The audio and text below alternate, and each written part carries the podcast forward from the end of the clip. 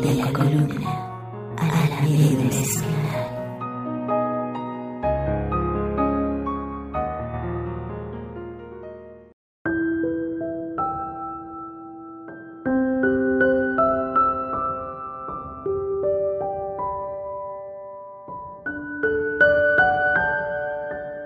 Vivimos en una época equivocada, en la que el amor es una analogía y todo se trata de satisfacer egos y fantasías, en donde el amor está pasado de moda y la confianza simplemente no nos acomoda, en donde los detalles son cursilerías y buscar un amor pleno es como una algarabía.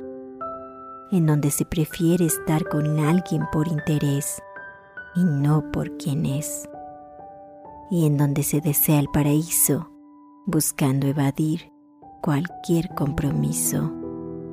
¿Cuándo fue que el amor perdió el peso que tenía? ¿Cuándo fue que el amor se convirtió en toda esta porquería? ¿Cuándo cambiamos la percepción de la alegría?